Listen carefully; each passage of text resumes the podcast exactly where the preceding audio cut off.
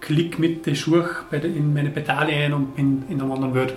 Und es ist so ein Mittelding zwischen Zufluchtsort und Freiheit. Die Alternative habe ich Jahre zuvor schon im Kopf gehabt, ja, habe immer für mich noch nicht gewusst, okay, traue ich mir da drüber. Das Ausschlaggebende, dass ich mich drüber traue, war tatsächlich wieder ein Coaching-Gespräch, wo wir gemeinsam gearbeitet haben, was ist mein Benefit davon und dann war der, der Weg gar nicht mehr so weit.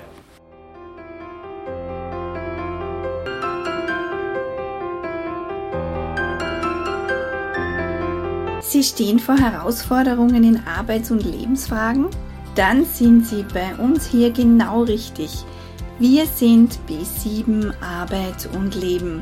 Wir beraten, begleiten, beschäftigen Menschen in schwierigen Lebenslagen und das ist unser Mutmacher zum Hören.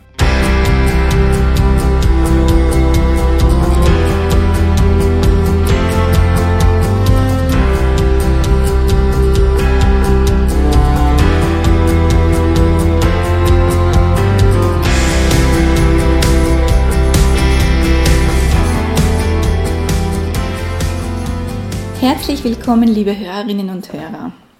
Mein Name ist Angelika Eichinger und ich bin heute im Interview mit meinem Kollegen Lukas Hofer, Berater und Coach bei BAM, Beratung Arbeit suchender Menschen.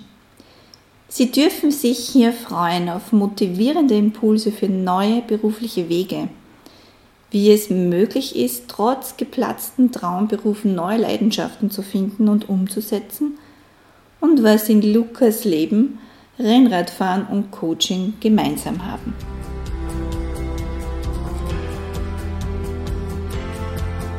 Heute sitze ich wieder mit meinem Kollegen Lukas Hofer. Und ähm, Lukas kennen Sie bereits aus einer vergangenen Folge, wo es darum ging, wo liegen die Grenzen im Coaching und der Beratung. Herzlich willkommen, Lukas. Hallo. Lukas, du bist in deinen jungen Jahren noch nicht so lange Berater, Coach. Wie lange machst du diesen Beruf jetzt? In meinen jungen Jahren. Beruflich seit drei Jahren bei B7, seit jetzt im sechsten Jahr, glaube ich, im Beratungskontext oder im Trainingskontext, mhm. so wahrscheinlich besser genau, tätig. Ich muss aber dazu sagen, meine erste Coaching-Ausbildung, die ist schon ein bisschen länger aus. Die war 2009 oder 2010 Okay, genau. oh, ja, das ist schon Zeit her. Ich bin draufgekommen, bei B7 gibt es ein enormes Ausmaß an Potenzialen und an, an, ein Potpourri an unterschiedlichsten Fähigkeiten, was Mitarbeiter mitbringen. Und immer wieder bekomme ich da ein bisschen was mit, wer was schon einmal gemacht hat. Und bei dir war ganz was Spannendes. Äh, du hast schon einige berufliche Stationen hinter dir, die mit dem Beraten eigentlich gar nicht so viel zu tun haben und du warst sogar mal im Profisport beheimatet. Und jetzt würde mich total interessieren, und wie hat bei dir dein beruflicher Werdegang angefangen? Wo hast du gestartet? Gestartet habe ich beim Sport Eibel als Einzelhandelskaufmann. Genau, das war der Start. Start Einzelhandelskaufmann, bin dann die Lehrabschlussprüfung in der Hand, am Tag, am gleichen Tag noch gekündigt und habe mir dann gedacht, so jetzt werde ich, ich Profianfahrer die Profisportler. Und im Zuge dieses Sportelns bin ich ja auch relativ schnell zu einem Coach gekommen. Das heißt, die ersten Kontakte zu Coaching habe ich tatsächlich über den Sport gehabt. Mhm. Und ob es da so mal als, also ich war gleich so begeistert von, von Coaching, dass ich mir dachte, hey, ich muss das sofort lernen und sofort, ich muss der Welt davon erzählen. Also ich habe tatsächlich, glaube ich, 2008 müsste das gewesen sein, wie als Profi also als, als Leistungssportler unterwegs war und im gleichen Jahr oder ein Jahr drauf die erste Coaching-Ausbildung gemacht. Jetzt würde mich voll interessieren, wie wird man Profisportler, wie fängt das an? Also ich schätze mal, du wirst in deiner Jugend auch schon sehr viel Sport betrieben haben. Wie kommt man aufs Radfahren? Wie sagt man, okay, ich werde jetzt Profisportler? Auf die Idee würde ich jetzt zum Beispiel für mich nicht kommen. Ähm, wie war das? Wie kann ich mir das vorstellen? Wie war das? Naja, ich habe mir halt aufs Rad gesetzt und bin gefahren. okay.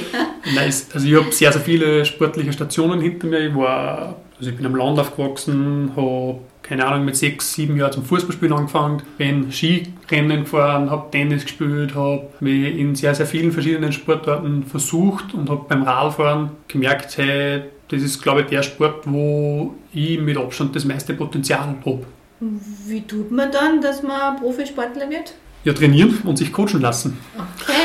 Und braucht man also, da einen, einen, Sponsor oder einen Verein oder wie? Genau, also ich war ähm, von Beginn an in einem, in einem Nachwuchsverein, habe dann den Verein einmal gewechselt und 2009 müsste das gewesen sein, dann vom Nachwuchs, also von der U19 weg, war dann in einem Team, wo ich in der Bundesliga mitfahren habe dürfen. Sehr cool.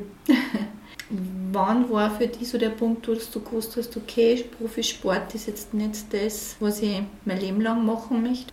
Ich glaube, der Zeitpunkt war da, wie ich nach einem Unfall bewusstlos auf der Straße gelegen bin. Okay, das ist eine sehr vehemente Botschaft, würde ich mal sagen. Du bist ja heute, also heute schaust du für mich völlig gesund aus. Das ist einmal genau. sehr cool. Also bis auf eine kleine Narbe auf der Stirn ist, ist alles wieder verheilt. Das heißt, da war für die das aus im Profisport. Genau, das war schon, also das war in meiner zweiten Saison äh, in der Vorbereitung, also im Frühjahr noch. Das ist die Zeit, wo man, wo man ich als Austauschsportler sehr, sehr viele Stunden und sehr, sehr viele Kilometer am Rad gesessen bin da Kollision, also beim Trainieren, bei einer Trainingsausfahrt eine Kollision gehabt mit einem Auto, also mit dem Gegenverkehr und habe dann relativ lange nicht fahren können oder trainieren können. Somit war die, die Saison eigentlich vorbei, bevor es eigentlich angefangen hat. Ja. Mhm. Genau, und indem ich, also das kann man sich jetzt nicht vorstellen, dass ich da irgendwie große Summen verdient habe und so ein Unfall, also man ist, beim Radfahren ist man im Training, also das Training findet immer auf der Straße statt. Das heißt, das hätte theoretisch passieren können, dass ich am ersten Tag nach meiner Gesundung gleich wieder zusammengeführt werde. Mhm. Theoretisch. Eh zum Glück nicht passiert. Äh, ich habe mir aber dann tatsächlich dann die Frage gestellt, hey, wie viel Potenzial habe ich, wie, viel, wie realistisch, realistisch ist es, dass ich es dahin schaffe, wo ich gerne hin möchte? Oder macht es mehr Sinn, dass ich mir Alternative suche, die mir genauso viel taugt oder die mir genauso viel gibt? Mhm. Das ist ein wichtiger Hinweis für unsere Hörerinnen und Hörer. Genau, äh, erwarte das Unerwartete und glaube, so flexibel sein im Denken ist, ist ganz, ganz wichtig. Das heißt, du hast dir dann nochmal Alternative geschaut, weil du gemerkt hast, hey, ich habe noch um einiges mehr Fähigkeiten wie das Radlfahren, wie der Sport selber und es ist realistisch, auch dort wirklich gut zu werden. Genau, genau. Wenn man also ich bin schon der Meinung, wenn man was gern macht, dann ist die Motivation eine ganz andere und dann wird man auch gut, dann, wird man, also dann, dann will man auch gut werden. Mhm. Und da in dieser Zeit hat auch der, der Interesse am Coaching begonnen, hast du vorher gesagt? Genau, das Interesse, also ich war in Beratung oder ich wurde gecoacht, damals nur als Sportler und genau, habe dann immer wieder mal um, um Rat gefragt, immer wieder mal um, um ein Coaching gebeten, auch nach meiner Sportlerkarriere, die ja doch sehr kurz war und genau, und habe dann auch von Jahr zu Jahr eigentlich gemerkt, hey, irgendwie würde ich gerne den Platz tauschen. Mhm. Also ah, irgendwie okay. würde ich gern an der Stelle meines Coaches sitzen und dieses Wissen weitergeben und habe mich dann auch sehr, sehr viel informiert über irgendwelche Bücher, über irgendwelche, äh, was es halt so zum Kaufen gibt, was es halt so frei erhältlich gibt, was für Möglichkeiten es gibt, was für ähm, Dinge mich persönlich weiterbringen können. Das heißt, du hast dich immer mehr in die Richtung äh, Coaching und Beratung interessiert, weiterentwickelt, äh, Ausbildungen gemacht dazu. Lukas, hast du auch aus der Zeit von deinem Sportler-Dasein was mitgenommen, was du heute nutzen kannst? Unbedingt. Wenn man sich an die Winter von früher erinnert, wo noch sehr, sehr viel Gatsch, sehr, sehr viel Schnee teilweise auf der Straße war, bei minus 2 Grad und der Coach sagt dir, es ist gescheit, wenn man halt vier Stunden durch die Gegend fährt, dann hat man das zu machen, also dann macht man das. Und so diese Leidensfähigkeit, dass man das einfach macht, weil man halt dieses große Ziel vor Augen hat oder weil man, weil ich genau weiß, dass wenn ich das mache, dann bringt mir dieses und, und, und jenes. Also das bringt an oder das bringt mir jetzt immer noch sehr, sehr viel. Mhm. Glaube ich schon, ja, tatsächlich. Wie nutzt das denn jetzt?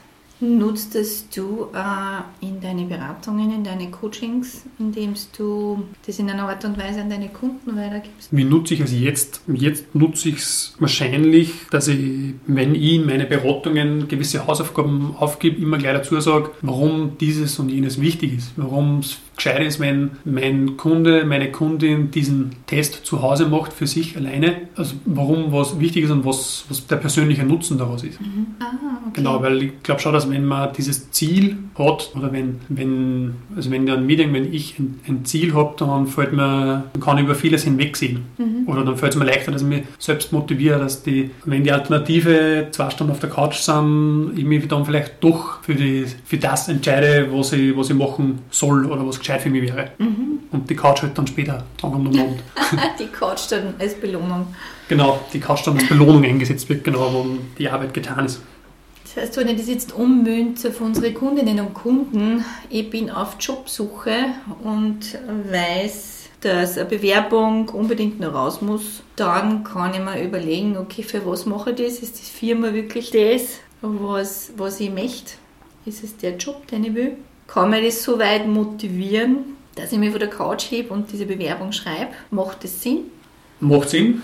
Vielleicht noch mit, einer, mit gewissen Methoden dazu, vielleicht noch mit, mit also wenn ich jetzt an meine tägliche Beratung denke, äh, ein Kunde oder eine Kundin mit einem Stöhnangebot in der Hand, das absolut nicht in Frage kommt, mhm. trotzdem vielleicht von meinem Mess geschickt, das heißt mehr oder weniger Zwang, dass sich derjenige oder diejenige bewerben muss. Und da macht es ja wohl Sinn, dass man zum Beispiel dann ausarbeitet, okay, äh, eine Alternative dazu, also eine Stelle, eine Stelle raussucht, die sehr wohl in Frage kommen würde, wo, wo auch die Freiwilligkeit gegeben ist und das dann vielleicht dann gemeinsam macht. Also diese zwei Bewerbungen, einmal mit einem Auge und einmal mit einem lachenden Auge, weil den einen Job hätte die Person gern, dann hat das wieder einen ganz anderen, dann ist das, das Setting wieder ein anderes. Das heißt, da ist das Ziel äh, ein Job, der mir Spaß macht? Genau, ja. Und das äh, Training ist nicht das Radlfahren, sondern das Schreiben der Bewerbung und das mit einem Coach am besten.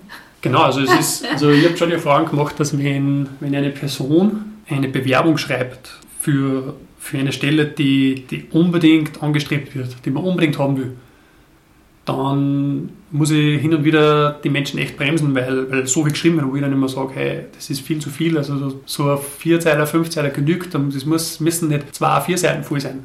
Und auf der anderen Seite, wenn das jetzt eben was ist, wo, wo ein bisschen ein gewisser Zwang dahinter steht, mhm. dann fällt auch so ein Dreizeiler, Vierzeiler enorm schwer. Und genau, kombiniert man diese zwei Dinge, passt das Ergebnis meistens ganz gut. Ja, guter, guter Tipp, guter Hinweis. Du hast also eine Lehre als Einzelhandelskaufmann gestartet, dann warst warst im Sportbereich tätig, hast Coaching-Ausbildung gemacht. Wie ist dein Berufsleben dann weitergegangen? Wie bist du letztendlich dann bei B7 gelandet?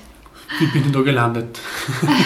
Da waren ja nur ein paar andere Stationen. Da waren ein paar andere Stationen noch. War eine Zeit lang in der Tourismusbranche, war dann anschließend war dann auch noch in der, in der Eventbranche tätig und nach der Eventbranche habe ich für mich gewusst, okay, ich will in den Sozialbereich. Ich will, mhm. ich will nur eine Coaching-Ausbildung machen und dann nur eine Coaching-Ausbildung machen und ich will in, in diesen Sozialbereich und ich will Beratungen anbieten. Okay, das ist spannend. Äh, das heißt, du hast aus dem Eventbereich außer die Entscheidung getroffen. Was war da für dich das Ausschlaggebende? Weil Eventbereich oder Eventmanagement und Sozialbereich ja, sind jetzt. Ähm, das geht sich gar nicht aus, ne? Das geht sich nicht aus, genau. Eventbereich ist meistens vom, oder so wie es bei uns war, das ist extremer saisonaler Stress. Also je näher es zum Event zugekommen ist, desto mehr Stunden oder desto größer ist die Arbeitsbelastung geworden. Und bei einem Event war ich unter anderem auch für die Kundenkommunikation zuständig und habe da gemerkt, dass mir das eigentlich viel, viel mehr Spaß macht, wie im Büro sitzen und die Backoffice-Dinge erledigen. Und somit war für mich klar, dass wenn dies, dieses Event vorbei ist und wenn der Stress nachlässt, wenn die Arbeitsbelastung weniger wird, ich mir eine Alternative suchen werde. Und die Alternative, die hast du ja im Grunde genommen auch schon ein bisschen im, im Kopf gehabt? Die Alternative habe ich Jahre zuvor schon im Kopf gehabt, ja, habe immer für mich noch nicht gewusst, okay, traue ich mir da drüber. Mhm. Was war für dich das Ausschlaggebende, dass du dann drüber dran hast? Das Ausschlaggebende, dass ich drüber dran war tatsächlich wieder ein Coaching-Gespräch. okay. wo, wo wir gemeinsam gearbeitet haben, was ist mein Benefit davon? Und da ist für mich dann ganz klar gewesen, okay, ich will da hin. Und dann war der, der Weg gar nicht mehr so weit. Ja, dann verstehe ich jetzt auch, warum du so gern coachst, warum du deinen Beruf auch so gern magst. Weil, ähm, liebe Hörerinnen und Hörer, das, was Sie jetzt, vielleicht hören Sie es, aber was Sie nicht sehen, wenn der Lukas über seine Arbeit spricht, über seine Beratungen und über sein Coaching, dann fangen die Augen richtig zum Leichten an. Äh, man merkt es total, dass da ganz viel Herz dahinter steht. Ich werde das auch noch das eine oder andere Jahr weitermachen. Ah. Das heißt, wenn ich jetzt nur mal so kurz rückblickend zusammenfasse, du hast in ganz einem anderen Bereich gestartet, das Coaching hat dich aber immer schon ein bisschen begleitet und du hast dich in eine Richtung orientiert, was dir zusätzlich eine Möglichkeit geboten hat, im richtigen Moment da wirklich umzusatteln. Genau, genau. Und ich bin da, also das finde ich so, das tatsächlich das Schöne ja jetzt an, an, an, unserer Arbeit, dass auch im Bereich Umschulungen theoretisch keine Grenzen gesetzt sind.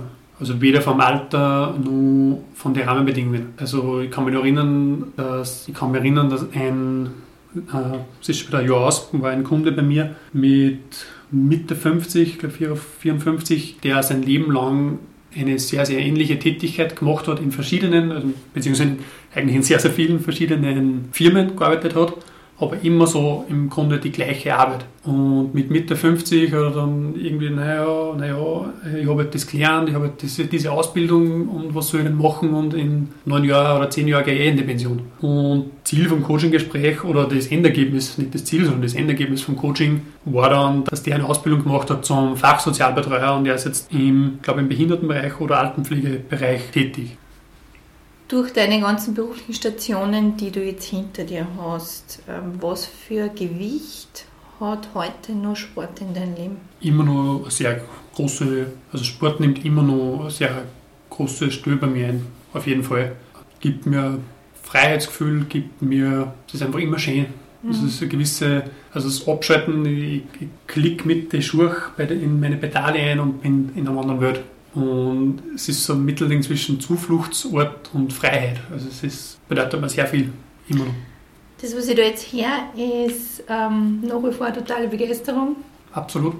Und wie hast du das geschafft, was so eine Begeisterung hast für was, dass du das heute nicht mehr beruflich machst? Warum frage ich das? Vielleicht hole ich jetzt nochmal aus gibt immer wieder Menschen, es gibt immer wieder Kunden, die einen Job haben, den sie wirklich lieben. Und dann kommt irgendwas im Leben daher, vielleicht eine gesundheitliche Herausforderung, ähm, Lebensumstände, die sich verändern, Firma, die dicht macht, was auch immer. Und die können dann diese Arbeit nicht mehr, mehr ausführen, die sie so geliebt haben. Ähm, manche haben wirklich massive Schwierigkeiten, dass sie sich auf etwas Neues einstellen dass sie das, was sie so gern gemacht haben, nicht mehr, mehr machen. Was hat dir da geholfen? Weil du bist nach wie vor begeistert, wenn du von Sport sprichst. Hast du aber einen anderen, du hast aber einen Weg gefunden, ja, damit umzugehen oder das trotzdem in dein Leben jetzt zu integrieren und du machst aber beruflich was anderes. Wie hast du da da?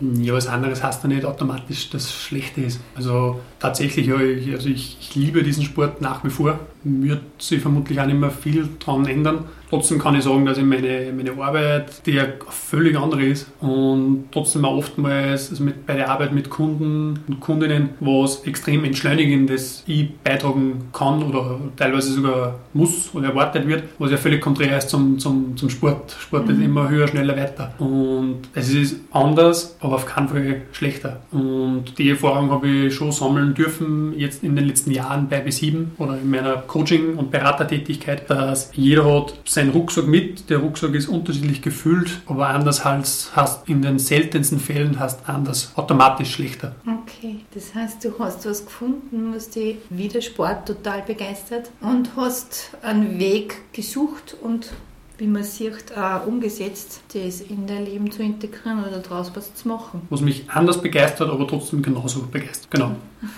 okay. Anders und trotzdem begeistert. Lukas, hast du noch irgendwelche letzten Mutmacherworte für unsere Hörerinnen und Hörer? Mutmacherworte. Naja, beim letzten Mal, glaube ich, habe ich gesagt, reden wir drüber. Mhm. Vielleicht diesmal noch dazu, reden wir drüber, es ist nie zu spät. Ah, reden wir drüber, es ist nie zu spät. Okay. Lukas, danke für die Zeit. Danke auch.